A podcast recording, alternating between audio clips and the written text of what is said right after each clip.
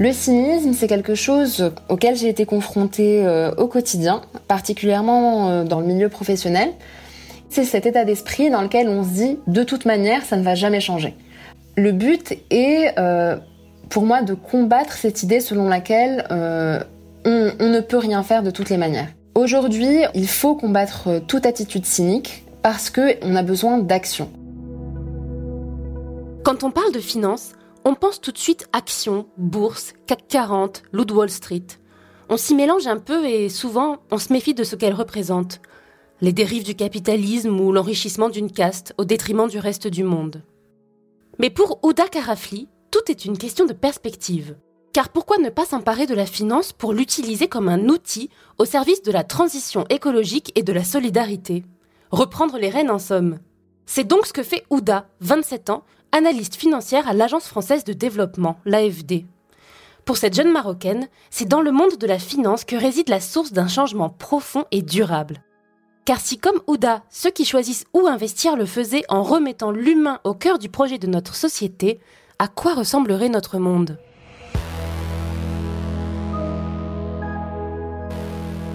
Je suis Marie Sala, bienvenue dans cette troisième saison d'Alors ils l'ont fait, le podcast de l'Agence française de développement qui part à la rencontre des jeunes et de leurs engagements.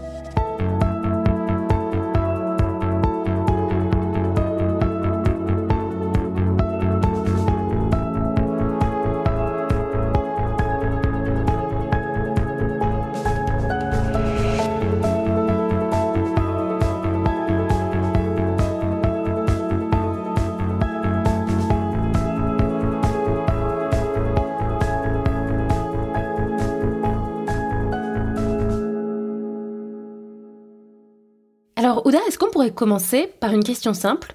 D'où viens-tu? Euh, Je suis née à Casablanca, où j'ai grandi jusqu'à mes 18 ans. Pendant ma vie au Maroc, j'ai découvert un peu euh, deux cultures. Donc d'une part une culture euh, marocaine euh, traditionnelle, attachée à, à, l'histoire et aux coutumes marocaines, et d'autre part j'ai eu l'opportunité d'aller à l'école française. Et donc dans ce cadre-là, j'ai aussi vécu dans, ce qu'on peut appeler une petite bulle, qui était justement euh, liée à, un système scolaire et à, d'autres types de, coutumes et, de traditions que j'ai appris par le biais de l'école. Donc j'avais un peu ces deux mondes-là qui se confrontaient, parfois qui se complétaient, et euh, j'ai grandi en apprenant un peu à, combiner avec les deux. C'était quoi ces deux mondes? Pourquoi tu jonglais et tu devais t'adapter? Alors, euh, jongler entre ces deux mondes, euh, ça se faisait vraiment à, plusieurs niveaux. Donc d'une part, euh, du côté de, ma bulle, on va dire euh, plus marocaine, traditionnelle, il faut savoir que je viens d'une famille où il y a vraiment plusieurs contrastes. Le premier contraste est, est un contraste plutôt, on va dire, de coutume. Donc, euh, il va y avoir euh, des membres de la famille qui sont vraiment euh, plutôt conservateurs, plutôt traditionnels et attachés à un certain nombre de rites et de rituels, notamment religieux.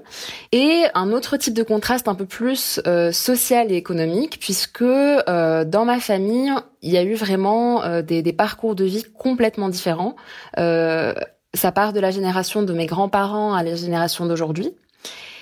Et donc, on va dire que au sein d'une même cellule familiale, euh, ben on peut avoir euh, moi qui euh, justement évolué dans un à l'école française au lycée français avec une ouverture vers l'international et des membres de la même famille donc des cousins par exemple qui au contraire ont évolué dans dans un milieu scolaire beaucoup plus conservateur à l'école publique marocaine avec un, un, un enseignement religieux obligatoire. Donc ça c'est mon le côté de, de ma famille un peu euh, qui est un peu le reflet plus global d'un Maroc lui-même tout en, en, contraste. Et de l'autre côté, côté euh, bulle de, de l'école française, donc je dis école, c'est vraiment parce que c'est du primaire au lycée, euh, on va avoir un monde un peu coupé de la réalité parfois un peu un peu crue d'un pays comme le Maroc. Disons simplement que, euh, comme toute logique de bulle, il était facile de pouvoir euh, l'éclater. Le lycée français lui-même est, géographiquement euh, à Casablanca dans, dans, une zone très populaire, euh, donc il arrivait très fréquemment qu'on se fasse caillasser par ben, des groupes qui sont dans, dans, une situation sociale et économique beaucoup plus vulnérable et qui, au passage d'une voiture qui sortait du lycée français ou d'un bus scolaire qui sortait du lycée français, exprimaient justement leur mécontentement par de la violence physique qui par certains égards, peut, se comprendre. Donc voilà, c'est vraiment une enfance très contrastée, avec parfois des contrastes qui prenaient la forme euh, de, petites explosions. Je me suis dit que c'était anormal que nos, nos, parcours de vie soient autant déterminés par un, facteur chance. Il n'y a pas de fatalité à, à la situation euh, individuelle de quelqu'un. Moi, je me disais, en fait, c'est impossible qu'il y ait 10 millions de personnes qui aient mal travaillé à l'école, qui les mènent à avoir un, quotidien euh, de fragilité de vulnérabilité sociale et économique. Donc j'ai commencé à me poser des questions peut-être plus systémiques en me disant on peut aller chercher plus loin euh, des causes plus profondes à ce que je ne comprends pas. Et qu'est-ce que tu as décidé de faire pour essayer de faire quelque chose par rapport à tout ce que tu viens de me dire? Pour moi, la réflexion venait avant l'action. Donc, euh, j'étais presque forcée de réfléchir à, à ces grandes thématiques-là que sont l'inégalité sociale et euh, l'injustice sociale, puisque c'était des, des choses qui étaient de l'ordre de mon quotidien. Je sortais de l'école, je pouvais voir des scènes où, voilà, malheureusement, on avait des enfants de rue ou euh, des personnes qui vivaient dans des habitats insalubres, des bidonvilles à Casablanca. Et ben le soir, on pouvait aller euh, dîner dans des restaurants euh, étoilés et ça, c'est le quotidien, je pense, d'énormément de pays émergents et de pays en développement. Je me suis dit que en choisissant d'abord un parcours académique qui me permettrait d'avoir des bases de compréhension, peut-être que j'aurais des outils pour mieux comprendre. Et donc je me suis euh, tournée vers un vers des études à Sciences Po où j'ai euh, j'ai pu mélanger un petit peu des cours d'économie, des cours de droit euh, de droit notamment constitutionnel, pour mieux comprendre un peu vraiment les bases de ce qui constitue un, un pays, une nation, quelles sont les règles qui font qu'on vit ensemble et quelles sont les règles qui nous impactent tous dans la manière dont nous vivons. Donc, en faisant Sciences Po, tu as décidé de quitter le Maroc et ta cellule familiale, et tu es arrivé en France à Paris. Comment ça s'est passé cette arrivée en France? Euh, L'arrivée en France était très intéressante euh, à, plusieurs égards. Euh, comme je le disais, j'ai grandi vraiment dans un système éducatif français, donc du primaire euh, au lycée. Et nous, dans notre esprit, en tant que voilà marocain à l'école française, on était presque français. Et le mot-clé ici étant presque, puisque nous, dans notre esprit, voilà, on avait les bons codes, on avait lu les bons livres, on, on parlait la, on parlait la bonne langue, ce que l'on imaginait être euh, la bonne manière de parler français. Et en arrivant en France et, euh, et à Paris, ben on découvre que, que pas du tout. Et c'est plus dans le regard de l'autre qu'on comprend que, euh, au final, on n'est pas français, on est quelqu'un qui euh, les, les, codes français. Et donc, euh, voilà, cette arrivée en France se matérialise d'abord par une découverte pas si étonnante, qui est que en réalité, on on n'est pas ce qu'on croit être, on découvre ce qu'on est aussi en, se confrontant au, regard de l'autre. Et ce regard de l'autre, parfois, est, euh, est, un peu difficile à accepter. Euh, et donc voilà, en tant que jeune femme marocaine qui vient dans un pays dont elle pense qu'elle fait quelque part un peu partie, euh, il y a eu quelques rappels, on va dire, qui, qui sont structurants dans, dans une identité. Quand tu parles du regard des autres quand tu es arrivé à Sciences Po qui a été structurant pour toi, est-ce que tu peux m'en dire un petit peu plus? Quel était ce regard posé sur toi? Pour moi, en tant que jeune femme marocaine, en arrivant en France et à Sciences Po, il y a parfois eu des attitudes qui ont pu être essentialistes ou, parfois fétichisantes, qui sont de l'ordre de placer l'autre dans une catégorie euh, selon des, critères, voire des fantasmes que l'on peut avoir sur cette catégorie. Donc moi, je sais que euh, il y a eu quelques fois où on, insinuait que je venais d'une ZEP, donc d'une zone d'éducation prioritaire, où euh, on me demandait si j'avais eu une vie euh, voilà compliquée à moi ou à des amis à moi, si on avait eu des vies compliquées. Donc déjà en fantasmant un peu une la catégorie de ce qu'est le, le, marocain, le maghrébin.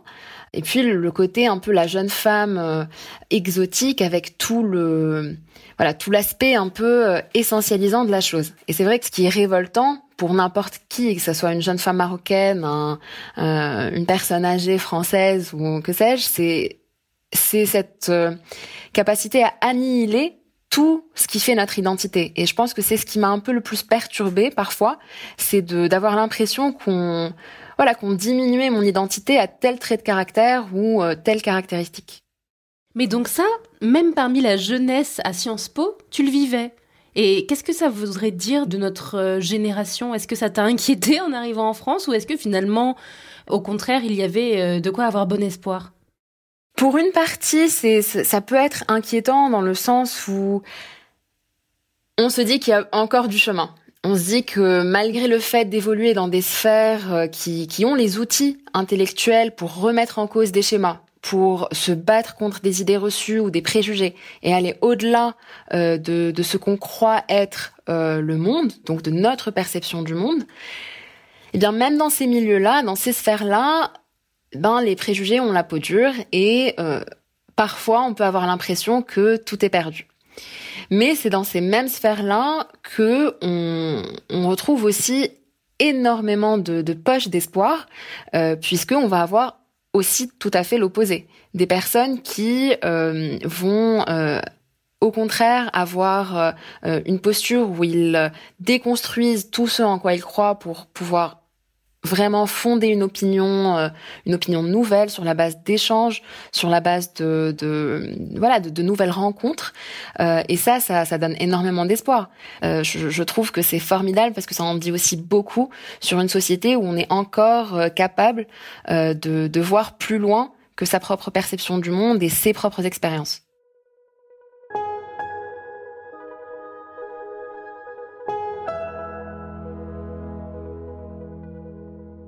En quoi tout ça, cela t'a inspiré dans la poursuite de tes études euh, Suite à mon bachelor, donc vers 2014, quelques années après mon arrivée euh, en France, je me posais pas mal de questions, des questions un peu identitaires, en lien avec euh, bah justement un peu l'image qu'on m'avait renvoyée euh, de ce que c'est qu'être français, être, être un bon français entre guillemets.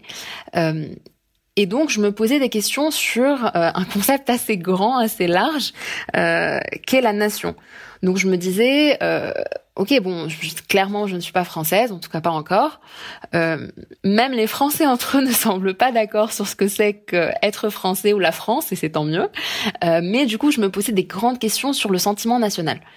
Et au moment de faire un choix d'une année à l'étranger, je me disais Bon, déjà, je vais essayer d'aller loin pour me confronter un peu à quelque chose de, de, complètement différent que je ne connais pas du tout. Et d'autre part, je vais, si cette expérience peut aussi me permettre de répondre à des questions, euh, c'est encore mieux. Et donc j'ai pensé à l'Indonésie parce que c'est un pays qui me fascinait euh, à plein d'égards. L'Indonésie, c'est un pays où il y a une, un dizaine de milliers d'îles euh, dont une partie est habitée, euh, avec une population euh, vraiment parmi les plus grandes du monde, donc plusieurs centaines de millions d'habitants, et des dialectes, je pense qu'on en, on en compte une centaine. Et pourtant, malgré toutes ces caractéristiques, les Indonésiens, qu'ils soient à Java ou à Bali, peuvent se revendiquer tous indonésiens. Et moi, ça, c'est quelque chose qui me fascinait parce que je me disais comment est-ce que nous, dans des territoires qui sont ben, unis, avec une langue commune et euh, quand même un, un, rattachement à des valeurs historiques euh, et culturelles très forts, notamment par le biais de l'école, comment est-ce qu'on arrive vraiment pas à être d'accord sur ce que c'est être français ou, euh, ou même être marocain? Et donc en arrivant en Indonésie, j'ai appris plein de choses. Euh, je suis allée là-bas pour faire un an d'études en, en fac de commerce international et d'économie internationale. Et bon, pour être honnête, j'ai pas beaucoup, euh, je n'ai pas beaucoup étudié, mais j'ai beaucoup appris par ailleurs. Oui, alors justement, qu'est-ce que tu as compris de, du sentiment d'unité nationale des Indonésiens? Quel est le, petit ingrédient de leur recette que nous n'avons pas? Si euh, j'arrivais à mettre le doigt dessus, je pense que je serais en train d'écrire une note pour le président de la République. Euh, mais je pense qu'il y avait avant tout un, sentiment commun de fierté. Et vraiment, c'est une fierté d'être euh, indonésien, que je retrouve parfois évidemment en France, la fierté d'être français, et même la fierté d'être marocain. Mais en Indonésie, le sentiment que ça m'a donné, l'expérience que moi j'en ai eue, était que ça allait au-delà du patriotisme et au-delà du nationalisme. C'était vraiment un attachement à, à des valeurs qu'ils estimaient être les leurs, particulièrement indonésiennes, et qu'ils souhaitaient défendre, euh, préserver, euh, faire fructifier un héritage. Bah c'est tout bête, mais ça peut être un héritage culinaire, un héritage historique avec tout ce que cela comprend comme blessure, la blessure coloniale. C'est des, des, des héritages qui regardaient en face. Enfin, je dis ils, les personnes que je connaissais, que je côtoyais. Euh, donc voilà, moi, j'en retiens vraiment un sentiment de, de fierté collective et d'attachement euh, à, à, tout un bagage qui, qui voulait défendre. Et quelles ont été tes réalisations là-bas? Est-ce que tu as eu des souvenirs euh, marquants qui auraient pu te diriger vers ce que tu fais aujourd'hui? J'ai vu des choses et j'ai euh, assisté à, des scènes et j'ai traversé des paysages qui ont approfondi une prise de conscience que déjà je commençais à, développer. L'Indonésie, c'est un pays qui est composé d'énormément d'îles qui sont euh, très vulnérables, premièrement, au changement climatique. Donc, Lorsque on est un pays composé d'îles, la perspective d'une montée des eaux est une perspective qui est littéralement une question de vie ou de mort. C'est une question existentielle. Là où pour nous, euh, le, changement climatique parfois, ben, ce sont des mots sur un papier, c'est un jargon, euh, comme euh, l'idée de développement durable peut être parfois un jargon, aussi difficile que ça, ça soit accepté. Bien, il y a des parties dans le monde où on le sait que c'est une question existentielle. On le vit dans sa terre et dans sa chair. Moi, j'ai été particulièrement euh, frappée par la ressemblance entre l'Indonésie et le Maroc, euh, d'autre part, dans la manière dont les villes sont organisées. En Indonésie, on a aussi ce phénomène où des milliardaires euh, côtoient des, des, personnes vraiment dans des situations très vulnérables, économiquement et socialement. Et dans le paysage urbain, cela se voit. On va avoir des vraiment des étendues euh, d'habitations insalubres, comme des bidonvilles, en face de tours euh, absolument luxueuses. Et c'est pour ça que je me suis dit que un des nerfs de la guerre, c'était l'argent. Euh, dans le sens où, au moment de faire des choix, des choix politiques, des choix de budget tout simplement, on peut se dire, je vais plutôt privilégier des politiques urbaines qui vont plutôt se concentrer sur tel quartier ou qui vont venir réhabiliter telle zone. Et donc là, vraiment, en toi, c'est concrétiser l'idée qu'à travers la finance, ou l'économie de manière très générale, tu allais pouvoir agir sur toutes les choses marquantes que tu avais vues, par exemple en Indonésie ou au Maroc. En réalité, après mon, année en Indonésie, et durant même mon année en Indonésie, j'ai réalisé que par plusieurs aspects, le budget était quelque chose qui était vraiment un frein pour des initiatives, que ce soit au niveau associatif, que ce soit au niveau plus global, donc au niveau d'une politique. La question qui revenait systématiquement était la question euh, du financement. Euh, donc une organisation, par exemple, non gouvernementale, une ONG ou une association avec laquelle je travaillais se, plaignait, et à raison, du manque d'accès à des fonds pour pouvoir justement mener à bien les actions euh, qu'elle avait en tête. Dans les débats télévisés, même euh, jusqu'à aujourd'hui, on, voit bien que la, question du financement revient sans cesse pour des problèmes euh, liés à l'organisation de la justice, euh, liés à, tout un tas de, sujets structurants pour notre société. Et donc, je me suis dit que euh, eh bien, si justement le, problème qui revient systématiquement est celui du budget, ben je vais m'intéresser d'un peu plus près à comment se structure le financement, le financement de l'économie. Qu'est-ce que c'est la finance selon toi? C'est quoi ta propre définition de la finance? La finance est un outil que l'on peut mettre au service de l'objectif de notre choix. Si on choisit de financer euh, plutôt en priorité et à des conditions avantageuses euh, des entreprises privées qui ont des modes de faire qui peuvent être parfois regrettables, c'est un choix. Euh, c'est un choix qui va avoir des impacts. Si l'on choisit d'orienter ces flux de financement, cet argent vers des projets qui ont des ambitions plus saines, qui ont des objectifs beaucoup plus adaptés aux crises que, que l'on vit, c'est un choix qui a tout autant d'impact. Donc pour moi, vraiment, la finance, c'est le nerf de la guerre et c'est aussi un des, des, défis que nous aurons à relever dans, dans le monde de demain. On parle souvent de d'investissement responsable, de responsabilité euh, sociale euh, de différents agents, dont les entreprises. Les banques vont avoir demain un rôle crucial. Ça peut être des banques euh, structurantes comme les banques centrales, mais ça peut être la banque de, vous et moi, la Société Générale, la BNP. Dans le choix de leur politique de financement de l'économie, elles seront vraiment amenées à, à faire ou défaire le monde. Et c'est pour ça que parfois, lorsque j'entends des phrases comme euh, la finance, c'est notre ennemi, J'avoue que je suis un petit peu confuse parce que ça ça veut pas dire grand chose. quel type de finance? La CAF, par exemple, la caisse d'allocation familiale, c'est un, une forme de finance puisqu'on va allouer des ressources à un poste que, que l'on estime nécessaire, qui est le soutien à des groupes plus vulnérables. Est-ce que ce type de finance est notre ennemi? Non. Donc la finance, c'est vraiment un gros mot. Euh, qui mérite d'être un peu plus spécifié. Donc moi, la finance que j'ai choisie, c'est celle du développement. Donc euh, le type de finance qui va venir soutenir des actions et des projets qui visent à euh, préserver notre euh, les choses que nous avons en commun, la planète, l'air, euh, l'eau tout simplement, mais aussi nos espaces communs plus locaux, donc nos villes, des projets de développement urbain, des projets de santé, ainsi de suite. Et donc, je me suis spécialisée pendant mon master euh, d'économie internationale à Sciences Po euh, dans la question de la finance du développement. Durant mon master, je postule à un stage euh, qui était pour un poste d'analyste financier junior dans, au sein d'une entreprise privée qui faisait du conseil aux États.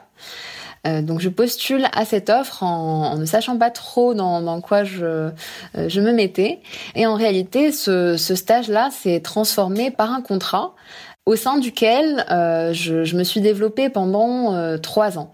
donc pendant ces trois ans-là d'expérience professionnelle, j'ai découvert tout un monde qui était celui du conseil financier à des entités souveraines. Ce qu'on entend par des entités souveraines, ça va être des entités euh, publiques, par exemple des ministères euh, ou des entreprises publiques, euh, mais ça peut tout à fait aussi être des, des entreprises privées qui se posent des grandes questions en lien avec un financement public. Donc par exemple, cette entreprise venait comme un conseiller à ces entités-là qui avaient besoin d'accompagnement. Et donc moi, mon petit rôle euh, dans cette entreprise, euh, c'était d'apporter euh, des éléments à, à, mon équipe pour qu'ils puissent eux-mêmes prendre des décisions et accompagner nos clients.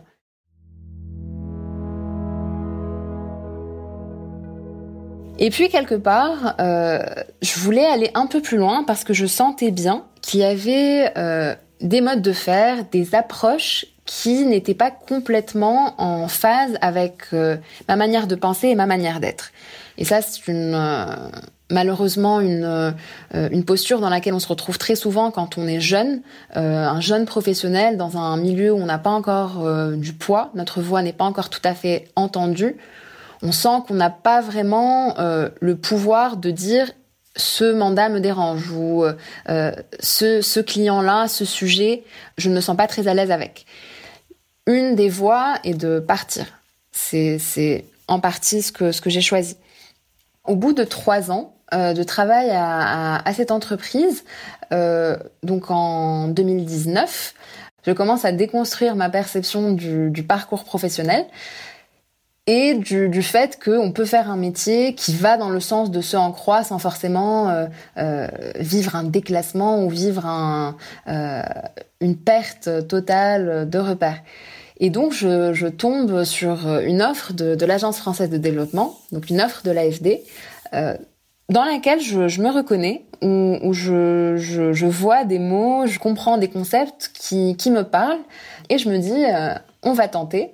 Euh, J'y suis allée, et au final, euh, euh, ça a accroché. Et aujourd'hui, à l'AFD, je m'occupe de la mise en place de partenariats financiers. L'Agence française de développement, l'AFD, a pour objectif de financer des projets qui soutiennent le développement durable. Donc ce sont des projets euh, pour lesquels on va faire très attention aux enjeux climatiques, aux impacts sociaux. Euh, donc moi, je vais être au sein de ce grand processus qui est de créer un partenariat financier, de le mettre en œuvre.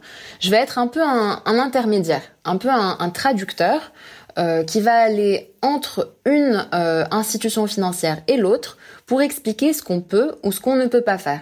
Par exemple, euh, l'AFD est une institution financière qui est régie par un système juridique et un système réglementaire particulier lié à la France et lié à l'Union européenne.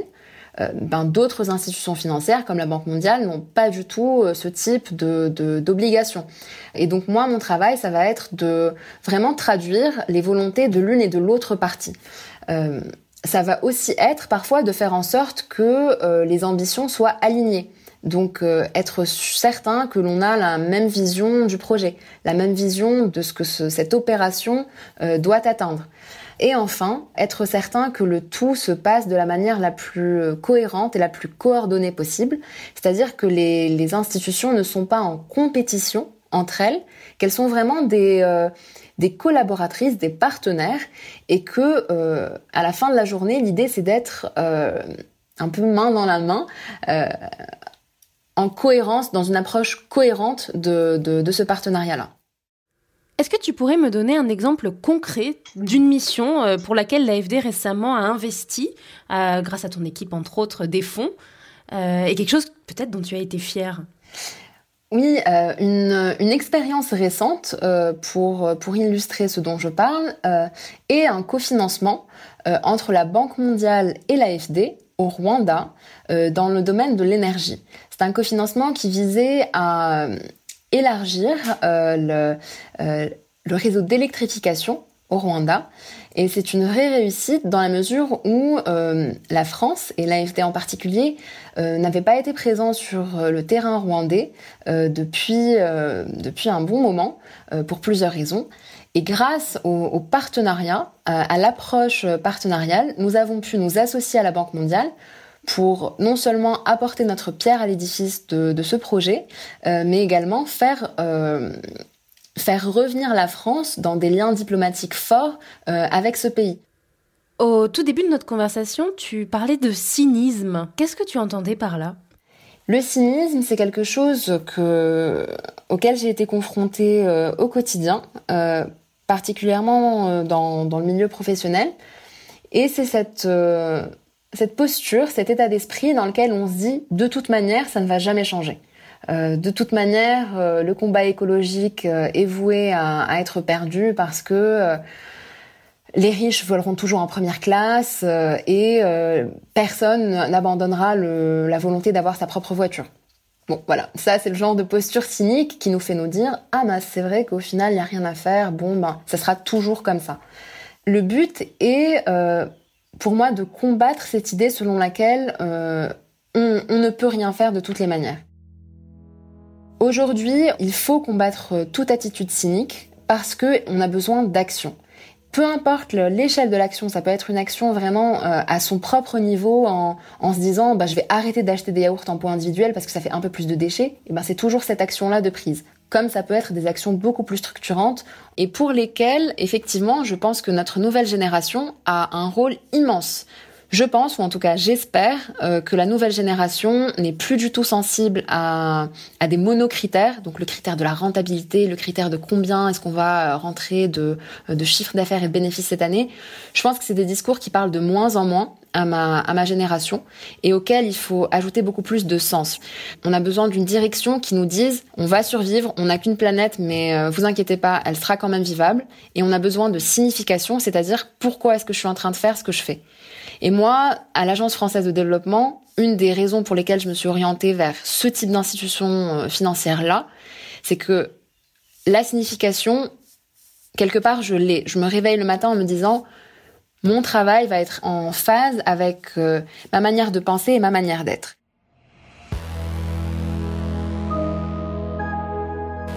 C'était Alors ils l'ont fait, récit de jeunes qui ne savaient pas que c'était impossible, le podcast de l'Agence française de développement sur l'engagement des jeunes. En France, 13 millions de personnes sont bénévoles au sein d'une association. Mais le bénévolat n'est pas la seule façon d'être acteur de la solidarité, d'être citoyen du monde. Si toi aussi tu veux t'engager, tu peux lire, t'informer, discuter, débattre sur tilt.fr, tilt.fr et sur ses réseaux sociaux pour mieux comprendre le monde et agir à ton échelle. Chacun de nous peut agir dans les gestes de sa vie quotidienne pour apporter sa pierre à l'édifice. Vous pouvez retrouver tous les épisodes d'Alors ils l'ont fait là où vous avez l'habitude d'écouter vos podcasts.